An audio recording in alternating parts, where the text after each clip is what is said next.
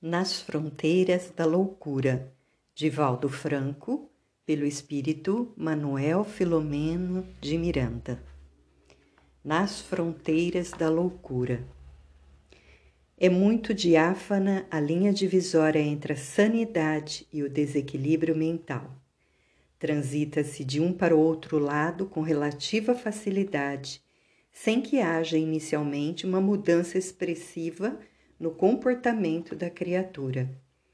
Ligeira excitação, alguma ocorrência depressiva, uma ansiedade ou um momento de mágoa, a escassez de recursos financeiros, o impedimento social, a ausência de um trabalho digno, entre muitos outros fatores, podem levar o homem a transferir-se para outra faixa da saúde mental, alienando-se temporariamente e logo podendo retornar à posição regular, a de sanidade. Problemas de ordem emocional e psicológica mais costumeiramente conduzem a estados de distonia psíquica, não produzindo maiores danos quando não se deixa que se enraizem ou que constituam causa de demorado trauma. Vivendo-se numa sociedade em que as neuroses e as psicoses campeiam desenfreadas, vitimando um número cada vez maior de homens indefesos. As balizas demarcatórias dos distúrbios mentais faz-se mais amplas. Há, no entanto, além dos fatores que predispõem à loucura, e dentre os quais situamos o karma do espírito, nos quais se demoram incontáveis criaturas em plena fronteira, a obsessão espiritual que as, que as impulsiona a darem o passo adiante, arrojando-as no desfiladeiro da alienação de largo porte e de difícil recuperação. São os sexólatras, os violentos, os exagerados, os dependentes de viciações de qualquer natureza, os pessimistas, os invejosos, os amargurados, os suspeitos incondicionais, os ciumentos, os obsidiados que mais facilmente transpõem os limites da saúde mental. Não nos desejamos referir àqueles que são portadores de patogenias mais imperiosas em razão de enfermidades graves, da hereditariedade, de distúrbios glandulares e orgânicos, de traumas cranianos e de sequelas de inúmeras doenças outras.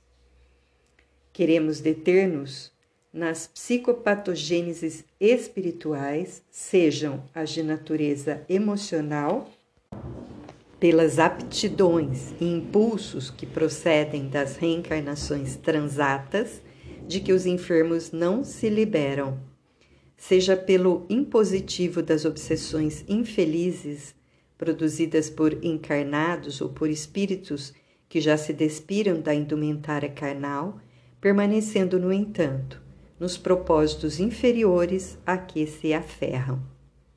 A obsessão é uma fronteira perigosa para a loucura irreversível.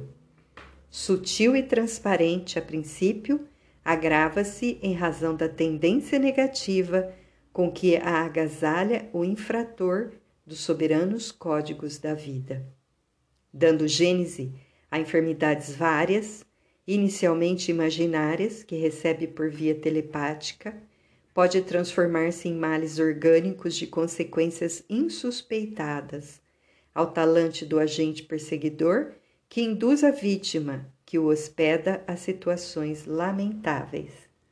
Comportamentos que se modificam assumindo posições e atitudes estranhas, mórbidas, exprimem constrição de mentes obsessoras sobre aqueles que se lhes submetem, mergulhando em fosso de sombras e de penoso trânsito.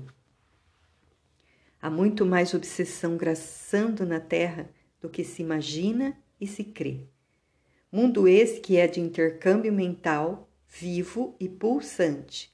Cada ser sintoniza com outro equivalente, prevalecendo por enquanto os teores mais pesados de vibrações negativas que perturbam gravemente a economia psíquica, social e moral dos homens que nele habitam. Não obstante, a vigilância do amor de Cristo Jesus atua positiva, laborando com eficiência a fim de que se modifiquem os dolorosos quadros da atualidade, dando surgimento a uma fase nova de saúde e paz. Nesse contexto, o Espiritismo, que é o mais eficaz e fácil tratado de higiene mental, desempenha um relevante papel qual seja o de prevenir o homem dos males que ele gera para si mesmo e lhe cumpre evitar, como facultar-lhe os recursos para superar a problemática obsessiva, ao mesmo tempo apoiando e enriquecendo os nobres profissionais e missionários da psicologia, da psiquiatria, da psicanálise. Neste livro, procuramos examinar algumas técnicas obsessivas de entidades perversas que ainda se comprazem no mal, estimulando os sentimentos e paixões inferiores, tanto quanto alguns outros métodos e terapias desobsessivas ministrados pelos mentores espirituais e demais abnegados prepostos de Jesus nesta batalha do bem contra o mal, da luz contra a treva. Desfilam nas páginas que se irão ler vidas e criaturas que se encontravam nas fronteiras da loucura e que foram amparadas, reconduzidas ao equilíbrio, quanto outras que se vitimaram, oferecendo-nos preciosas lições que devem ser incorporadas ao cotidiano de cada um de nós. Sobretudo, destacamos o esforço e a dedicação dos mensageiros do bem e da paz na faina infatigável de ajudar ensinando pelo exemplo a lição da fé viva e da caridade plena, guardando a esperança de que a sua leitura possa beneficiar alguém. Agradecemos ao Senhor de todos nós pela sua caridade para conosco, tanto quanto aos espíritos amigos que nos facultaram o ensejo de estar ao seu lado nos momentos em que se dedicaram ao socorro e à misericórdia espiritual movimentando-se através das fronteiras dos dois mundos de vibrações para amainar a loucura que toma conta de muitos homens. Salvador, 24 de fevereiro, quarta-feira de cinzas, de 1982, Manuel Filomeno de Miranda. Explicação: A desmontagem da obsessão é trabalho milenar sobre a terra.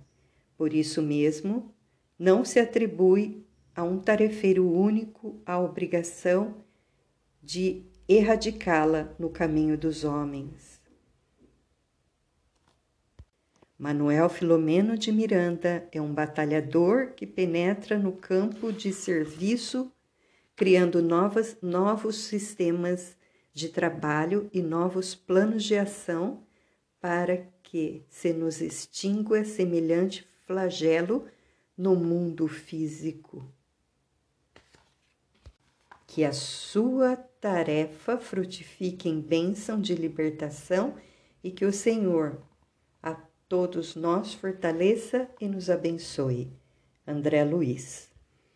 Página psicografada pelo médium Francisco Cândido Xavier na sessão pública da noite de 15 de maio de 1982, em Uberaba, Minas Gerais, no Grupo Espírita da Prece.